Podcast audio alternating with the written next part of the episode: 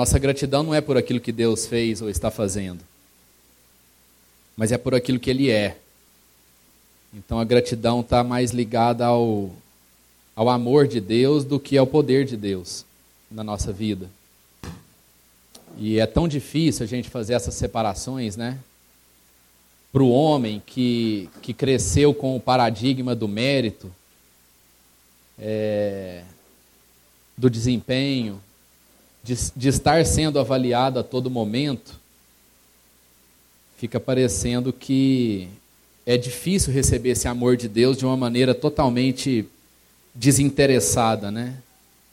Porque essa é uma característica do amor de Deus. O amor de Deus é totalmente desinteressado em você. Naquilo que você pode fazer. Deus não tem interesse em saber se se você fez certo ou errado para poder te amar. O amor dele independe disso.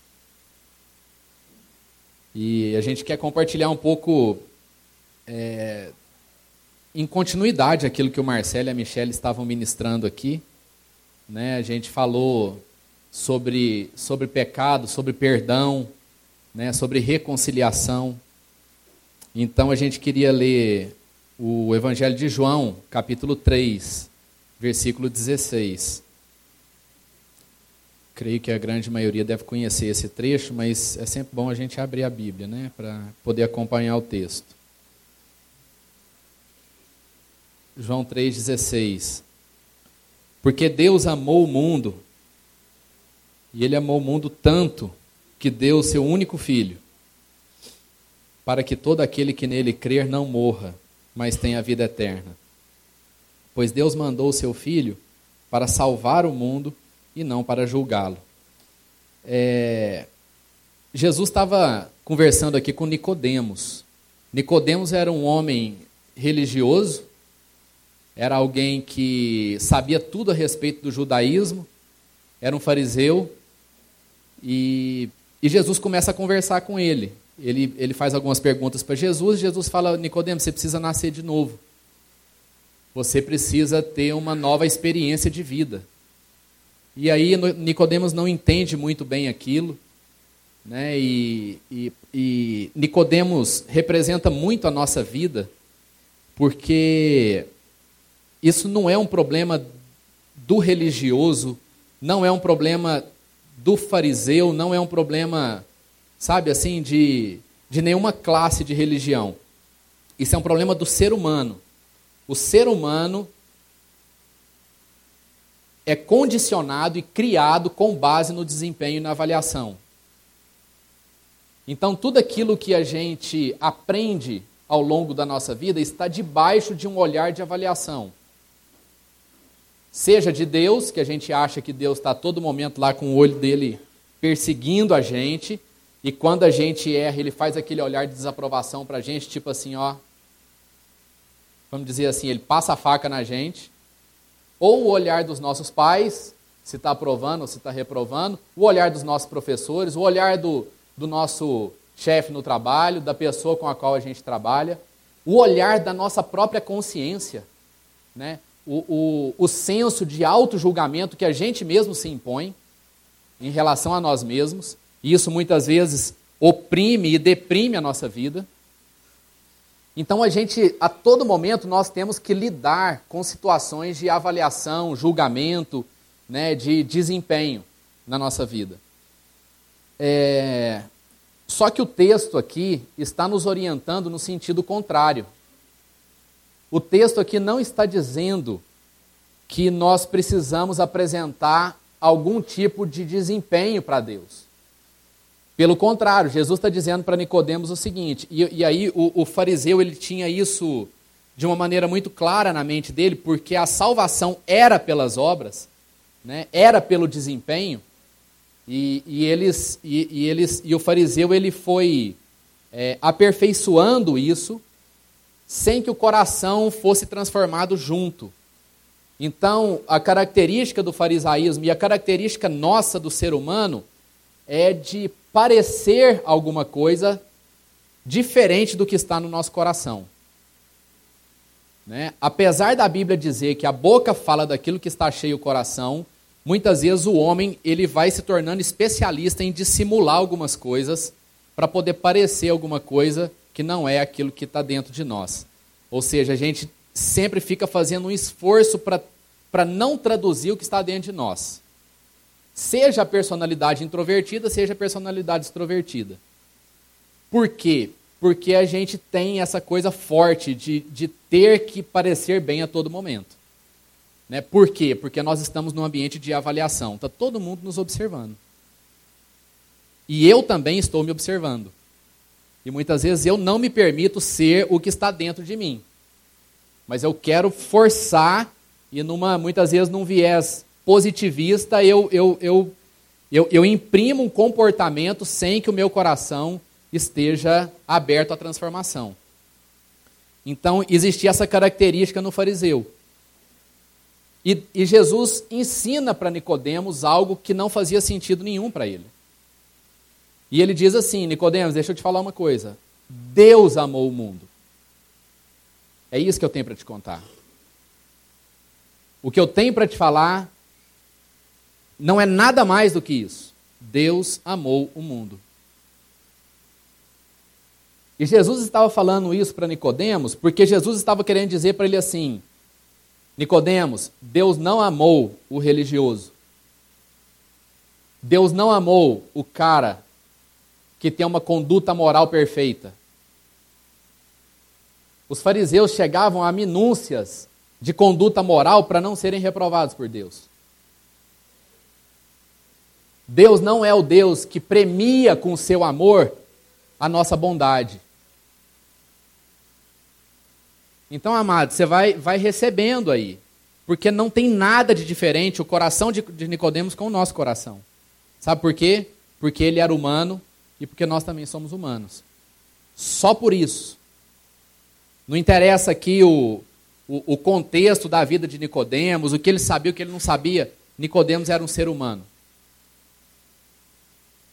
Era um homem que vivia a todo momento com a tentação de ter que ter o seu nome em evidência. E essa ideia de Deus amar o mundo simplesmente pelo fato dele amar, ou seja, com total ausência de participação do homem, é maravilhoso ouvir isso, mas ao mesmo tempo é muito desconfortável a gente também receber isso. Porque o homem não está acostumado a receber alguma coisa totalmente de graça. Sem a sua participação. Até os presentes que a gente recebe, a gente vincula a um senso de merecimento. Então, na verdade, não é presente, não é de graça. Não, eu, eu, eu, eu dou aquele presente porque eu respeito aquela pessoa, porque eu admiro, porque eu gosto. Não deixa de ser uma recompensa. E o nosso desafio é aprender a receber isso com a total consciência da falta de merecimento. Então, o desafiador na vida do homem, na nossa vida e na vida de Nicodemos, para ele estava sendo muito difícil assimilar isso, é o fato de que Deus amou o mundo. E de que os acertos de Nicodemos não fazia Deus amar ele mais. E os erros de Nicodemos não fazia com que Deus amasse ele menos. Então Jesus entrega para ele, e amados, Jesus entrega isso para nós hoje nessa manhã, é o seguinte: há uma sentença sobre a nossa vida. Deus amou o mundo. Deus amou a nossa vida. Deus me amou, Deus amou você. E não há nada no mundo que você possa fazer para afastar essa verdade do seu coração. Você pode não querer conviver com ela, mas ela é. Ela existe. E é difícil porque isso desafia o nosso orgulho.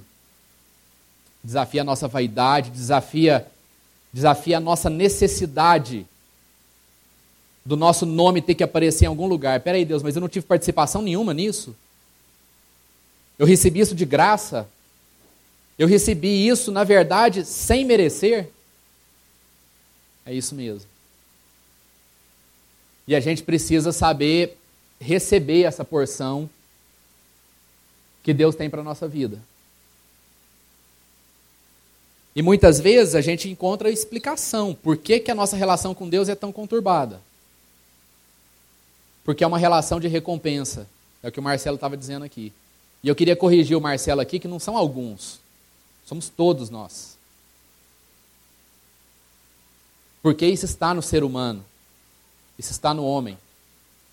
E isso não vai deixar o homem. Nós vamos conviver com isso até a gente morrer. É simples a gente entender isso. Quando a gente está fazendo alguma coisa, e às vezes a pessoa que está supervisionando a gente não gosta do que a gente está fazendo, e tira você, e coloca outra pessoa para fazer, e essa pessoa vai lá e faz, termina, conclui, e dá certo. O que, que a gente sente? Como é que o nosso coração fica com isso? A gente não precisa ter vergonha de falar, não. A gente fica com inveja, a gente fica com raiva, a gente fica com vontade de, de que as coisas deem errado para a pessoa que foi lá e terminou, a gente fica desejando mal para a pessoa que foi lá e tirou a gente daquilo que a gente estava fazendo. E sabe por quê?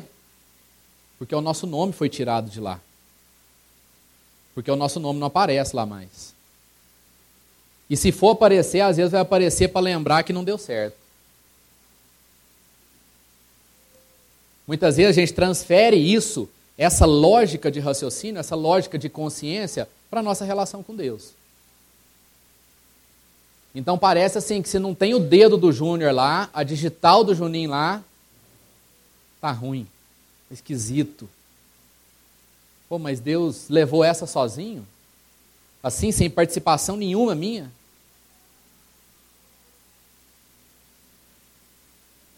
E Jesus declara essa sentença para Nicodemos.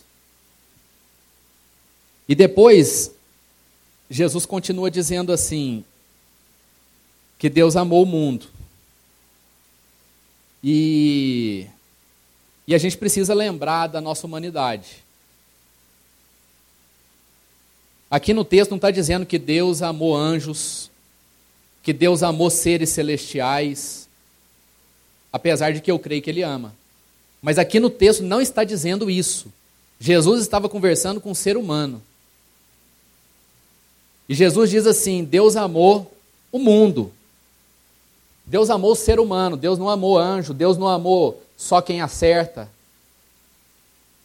Deus não amou só aqueles que têm mais conhecimento da palavra. Deus amou o mundo. Deus amou o homem com a sua fraqueza, com a sua limitação, com o seu pecado, com a sua sujeira, com o seu egoísmo, com a sua incredulidade, com a sua inconstância. Deus amou esse tipo de gente, do qual eu faço parte, do qual nós fazemos parte. De maneira que fica parecendo que quando a gente impõe uma conduta moral, impõe uma, uma obrigação de acertar tudo, ou de acertar todas, Parece que a gente sai fora do nosso lugar. O que, que eu estou querendo dizer aqui, amados? Que nós precisamos ter liberdade para errar. Que nós precisamos entender que o reino de Deus é um reino de risco.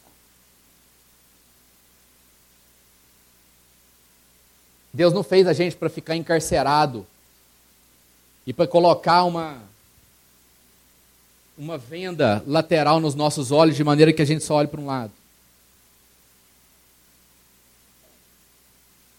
Deus nos fez e Deus sabe, e mais, Deus conta com os nossos erros. Os nossos erros não pegam Deus de surpresa, senão ele não seria Deus. Deus não fica surpreso com ninguém aqui. Deus sabe os pecados de todo mundo aqui. Deus conhece as fraquezas de todo mundo. E Jesus está dizendo que Deus amou o mundo porque de fato ele amou os homens e as mulheres que são fracos. Quando Jesus também é interrogado por, por outros religiosos, ele fala assim: gente, é o seguinte, eu vim para os doentes, eu não vim para gente sadia. Eu vim para aqueles que têm dificuldade de caminhar. E agora eu quero que você transporte esse entendimento para o seu entendimento espiritual, para a sua vida. Eu vim para aqueles que têm dificuldade de caminhar. Eu, tenho, eu, eu vim para aqueles que têm dificuldade de enxergar. Eu vim para aqueles que têm dificuldade de ouvir, os teimosos. Eu vim para aqueles que têm dificuldade de pegar, de sentir o tato, de ser sensível. De maneira que o que Jesus construiu e o que Jesus edificou a sua igreja está muito mais para o hospital do que para a casa de festa. Quem vem para a igreja achando que isso aqui é uma casa de festa está enganado pelas aparências. Não quer dizer que não sejamos alegres, libertos. Mas aqui está um monte de gente com problema. Um monte de gente fraca. Procurando caminhar com Jesus. Procurando perseverar com Jesus. E ele veio para as pessoas que reconhecem isso. Para as pessoas que têm consciência disso. Porque, amado, pecado maior do que os pecados que a gente comete aqui é o pecado de eu querer me equiparar a Deus. E quando eu busco a perfeição e não a irrepreensão, eu estou querendo parecer mais com Deus do que com o ser humano. E Deus está nos lembrando, Jesus está lembrando Nicodemos, Nicodemos, você é ser humano, você é um humano. E Deus te amou. Deus amou o mundo. E a gente sabe como é que foi a história daquele anjo que quis ser igual a Deus. Nós fomos feitos à imagem e semelhança de Deus. Nós não fomos feitos como Deus. Então, amado, o Evangelho traz uma mensagem libertadora para a nossa vida. E a mensagem é: nós não precisamos ser iguais a Deus. Nós temos liberdade para errar. Porque existiu perdão. Existiu redenção. Existiu alguém que veio e foi o interventor de toda a condenação humana. E esse alguém é Jesus Cristo. Eu queria só fazer um desenho para vocês aqui, para a gente entender melhor isso. Então, a gente tinha uma situação com Deus. Que era assim, ó. De pecado, né? Aí depois, o que, que o pecado fez com a nossa vida? O que, que o pecado promove com as nossas vidas, amados? O que, que é a primeira coisa que ele faz? Fala mais alto aí. Hã? Separa. Bacana.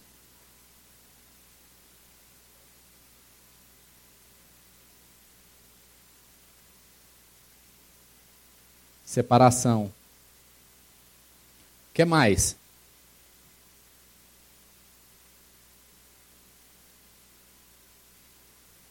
O que mais? O que, que você sente quando você peca? Hã? Culpa. Bacana.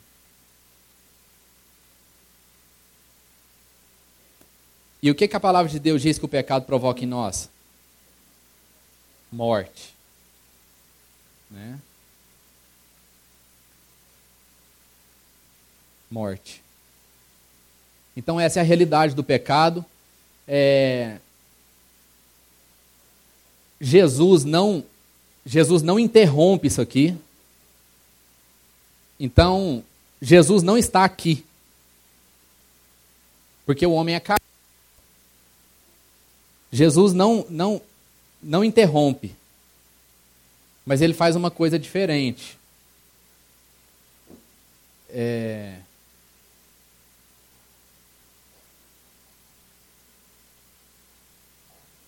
ele vem e faz assim.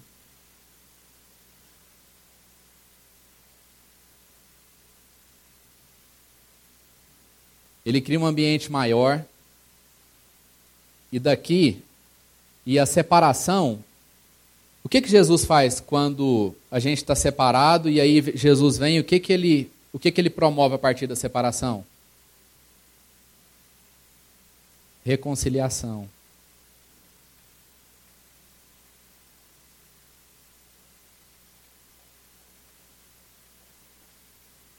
E a culpa? O que, que ele faz com a culpa? Liberdade.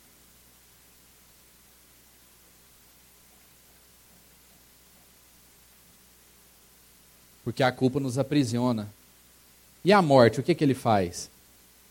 Ele nos dá uma vida nova. Isso tudo é a partir da redenção. Não sei se o pessoal vai conseguir ver aí, mas aqui está escrito redenção.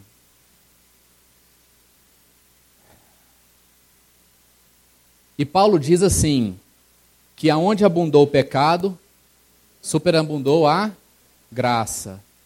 Então Paulo fala de uma dimensão e depois ele fala de uma dimensão maior.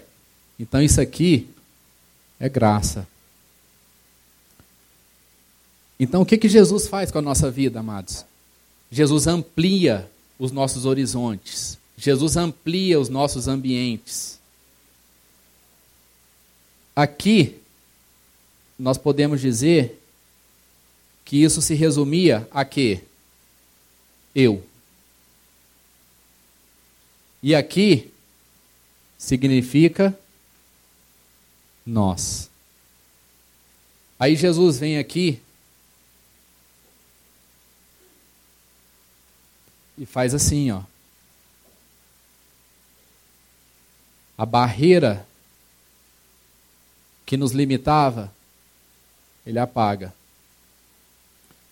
E aí, na medida em que a gente crê que Jesus é o Filho de Deus, ele começa a apagar aquilo que era o salário do pecado, ele começa a tirar da nossa vida. De maneira que o pecado foi apagado? Não. Mas aquilo que eu vivo hoje a partir do pecado é um ambiente totalmente diferente daquele ambiente que começou. A obra de Jesus na nossa vida é uma obra que me tira do eu e me coloca no nós. Me coloca no nós porque primeiro eu entendi que eu sou filho de Deus. Não é que me coloca no nós só porque ele aproximou eu de um monte de gente. Mas para eu entender o nós, primeiro eu tenho que entender de quem que eu sou filho. E como Jesus está falando assim que ele amou o mundo, então ele não amou só eu, então eu não sou filho único. Eu sou filho de mais gente. Então eu tenho irmãos. Eu tenho família. E aí Jesus continua dizendo assim para Nicodemos: Olha, Nicodemos, e você precisa crer. Porque todo aquele que crer em mim não vai morrer, mas vai ter a vida eterna. E o que é crer em Jesus, amados?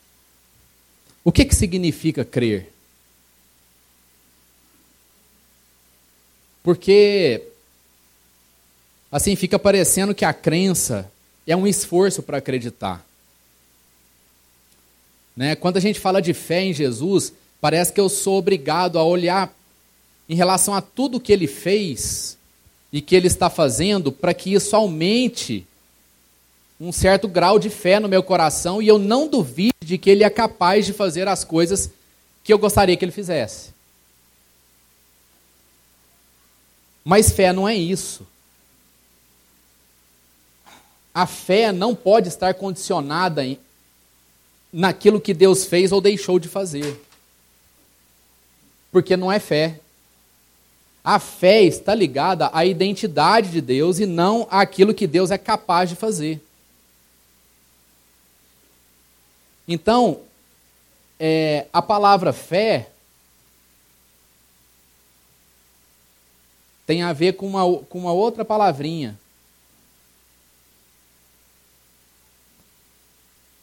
que chama confiança.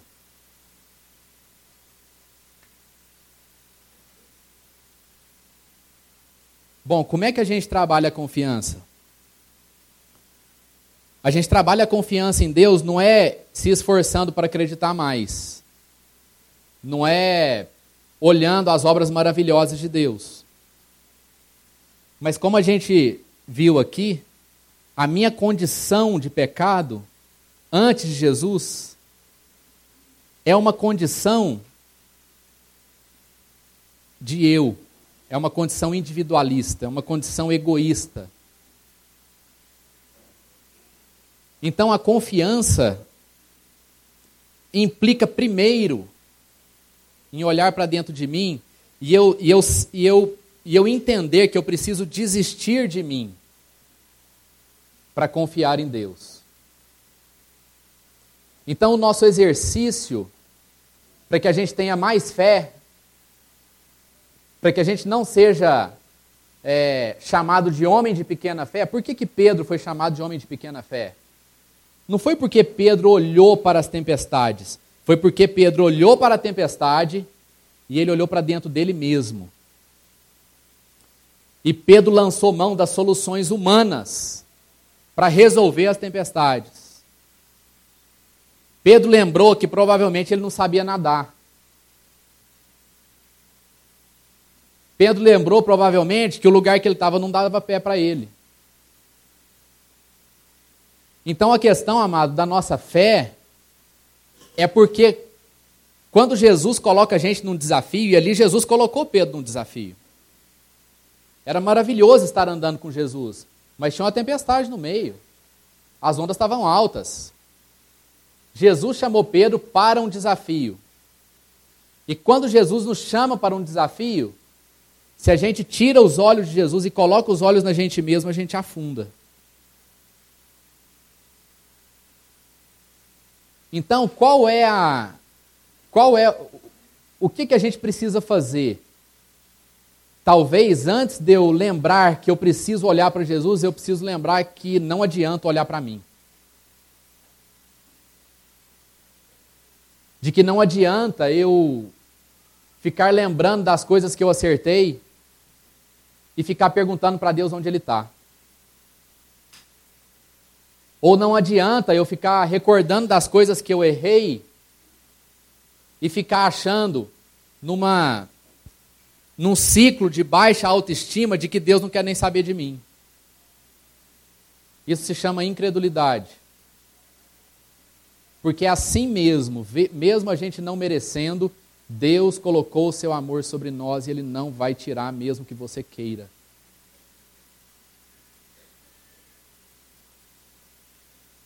Então, quando a gente fala de fé, a gente fala de confiança, a gente fala de entrega.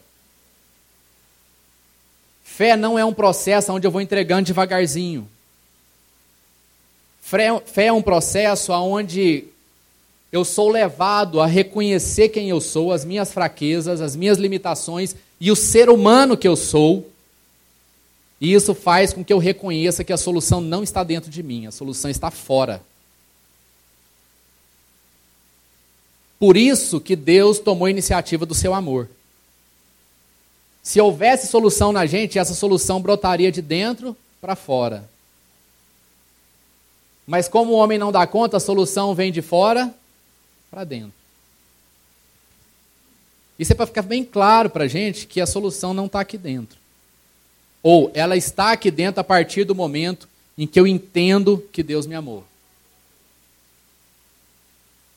E aí eu entendo que eu sou membro da família, eu sou filho, eu sou irmão, e agora, bacana. Redenção, amados, é isso. Redenção não é restituição. Então, Jesus não vem aqui e não pega aquele tanto de coisa que estava escrito aqui, ó, e vai reconstruindo. Jesus não faz isso. Jesus apaga e ele escreve outras coisas no lugar. Jesus também não vem e não cria uma outra situação aqui para a gente, não. Porque às vezes a gente peca, aí vem as consequências e a gente tem que lidar com esse ambiente. Mas aí o que a gente pede para Deus é o seguinte: não, Deus, me dá outra solução aqui, para que eu não precise voltar aqui. Faz o seguinte, não deixa eu conviver com isso aqui mais não. com esse ambiente. Não, Jesus não faz isso. Aí o que Jesus faz é o quê? Jesus pega e aplica a graça sobre a consequência do pecado. Então Jesus amplia o nosso ambiente. Jesus não vai te tirar desse lugar. A solução para a nossa vida não é sair do lugar. A solução para a nossa vida é encontrar graça naquilo que era pecado. O caminho, a resposta de Deus para a nossa vida é a gente entender a redenção de Cristo Jesus na nossa vida através da graça. De maneira que Ele deixa a gente lá no lugar que a gente estava, mas a gente vai vendo o que Deus vai fazendo transformando, transformando, transformando. E isso vai aumentando. E isso ultrapassa os ambientes da nossa própria individualidade. Então a obra de Deus na nossa vida, isso aqui é bacana, porque é, Jesus fala aqui de passado, de presente e de futuro. Ele fala, Deus amou. E todo aquele que nele crer, presente. Não morra, mas tenha a vida eterna, futuro. Nós precisamos, amados, entender o nosso passado, compreender o nosso passado. Nós precisamos, com ousadia, viver o nosso presente. E o amor de Deus vai estar no coração só daqueles, presta atenção, nós vamos perceber o amor de Deus somente aqueles que têm consciência de que está, de que está sendo tratado por Jesus. Aquele que acha que é sadio, aquele que acha que está bem, Aquele acha que acha que não precisa, não tem essa experiência com o amor de Deus. Porque a luta, o desafio da nossa vida, não é um desafio externo. O desafio da nossa vida é um desafio interno. É um desafio que mexe com as nossas emoções. Esse ano de 2017 está longe de ser o mais fácil para nós lá em casa. Desafios gigantes, gigantes. E de muita, de muita angústia. Mas, por outro lado, também é o ano onde a gente tem mais conhecido o amor de Deus. Eu, particularmente, olho e falo assim: Deus, eu não conhecia o amor do Senhor, não. Eu não conhecia o amor do Senhor antes de passar por essas experiências que o Senhor tem permitido eu passar. Porque você sabe para que, que servem os erros, amados, na nossa vida? As falhas, as fraquezas. Deus permite essas coisas para que a gente fique no nosso lugar de homem. Senão a gente vai achando que é Deus. Senão a gente começa a agir de uma forma que que a gente já que a gente já descobriu como é que é que faz para a vida dar certo, sabe como? Ah, não, eu já entendi, eu já peguei a mãe aqui, agora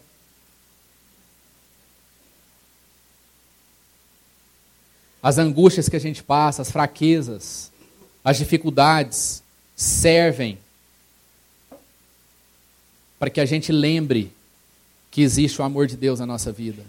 E foi isso que Paulo experimentou.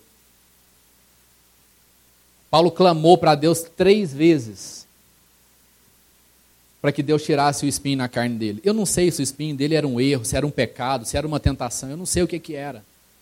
Mas o fato é que o espinho fazia com que Paulo sentisse dor. Senão ele não falava que era espinho.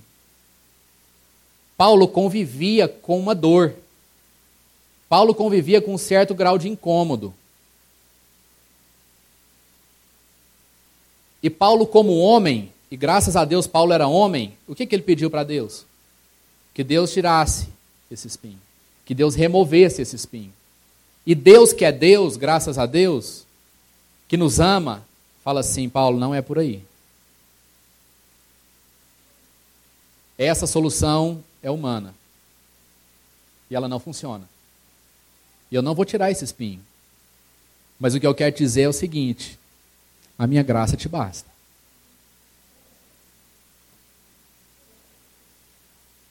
Então, Paulo, não adianta você querer vir para cá.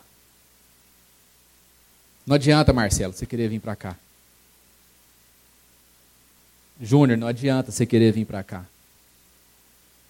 Deus nos deu essa realidade. E é com essa realidade que nós vamos trabalhar.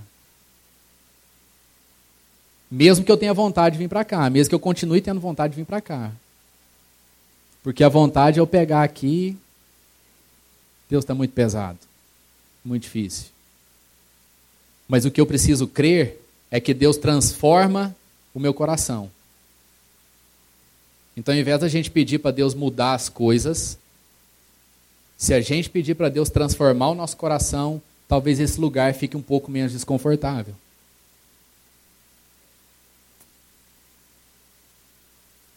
E é isso que a gente queria. É, é sobre isso que a gente queria orar nessa manhã.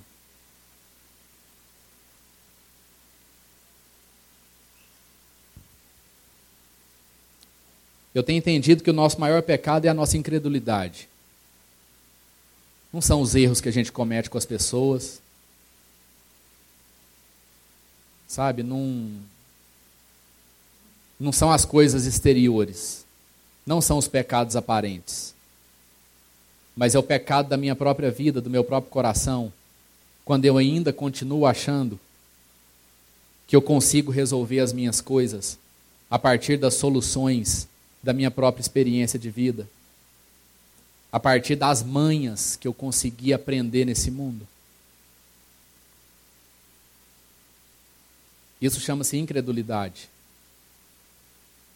Incredulidade não é a gente crer no diabo. Incredulidade é a gente crer na gente mesmo. Porque se você crê no diabo, você crê em Deus.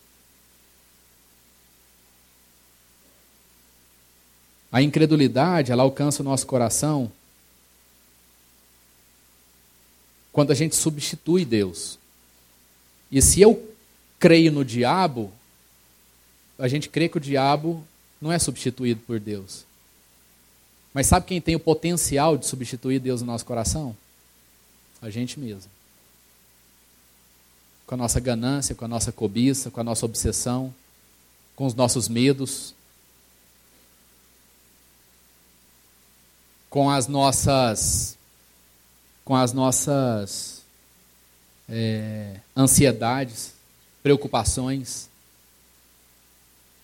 Então, amados, nós vamos orar hoje para que tudo isso seja ordenado e, e, e para que a gente encontre o nosso lugar.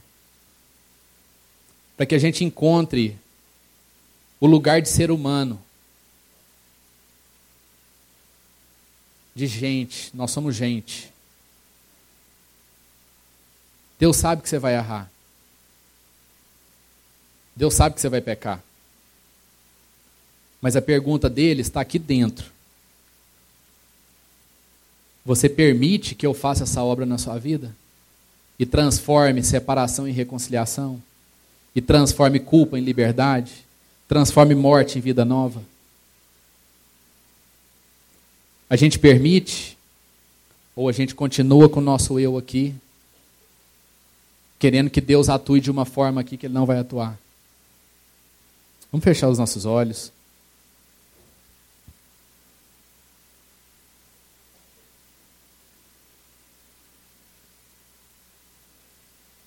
você tem um tempo de meditação para você pensar a respeito da sua própria vida.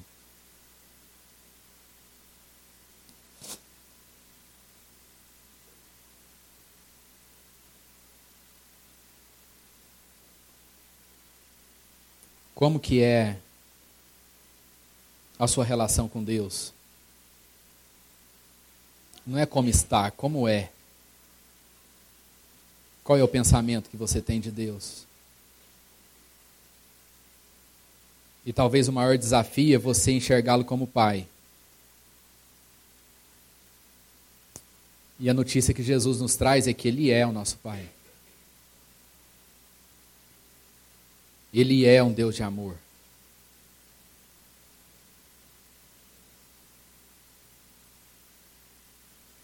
E Deus quer ministrar confiança no nosso coração hoje.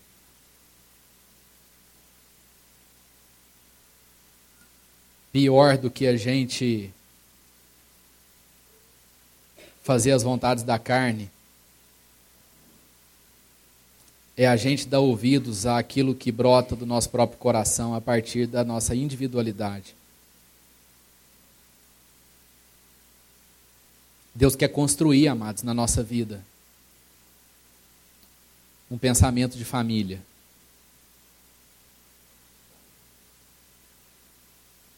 A partir de uma primeira notícia. Deus te ama.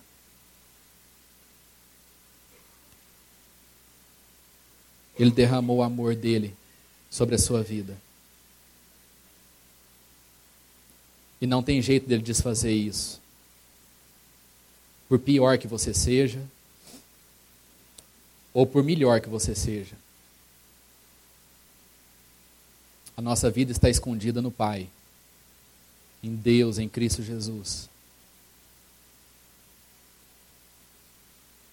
E tudo aquilo que tem alcançado o nosso coração, as culpas, a morte, a separação, o Senhor tem para nós reconciliação, liberdade, vida nova. A partir da maior vergonha, talvez, que você já sentiu, Deus quer fazer dessa história uma história de graça. Uma história de redenção. Porque o Senhor Jesus foi o interventor dessa história. Aleluia, Jesus. O Senhor Jesus interveio e nos livrou de toda a condenação.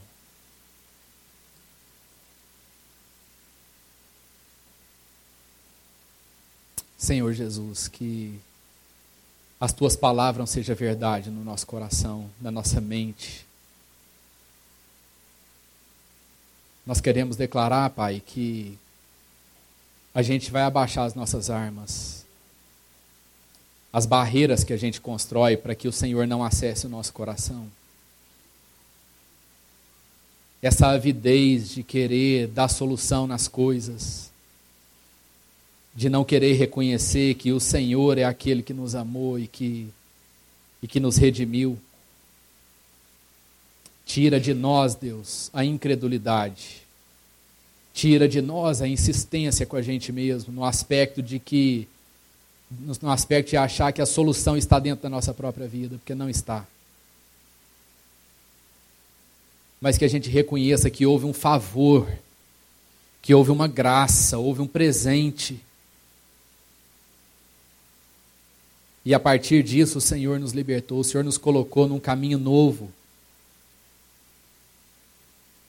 cheio de alegria, cheio de certeza, de convicção. Um lugar onde o Senhor consegue superar as nossas preocupações as nossas ansiedades. Nós entregamos, Deus, todas as nossas ansiedades para o Senhor. Que o Senhor nos dê compreensão do nosso passado, nos dê perseverança para encararmos o presente, força. Tua palavra diz que aqueles que esperam no Senhor renovam as suas forças.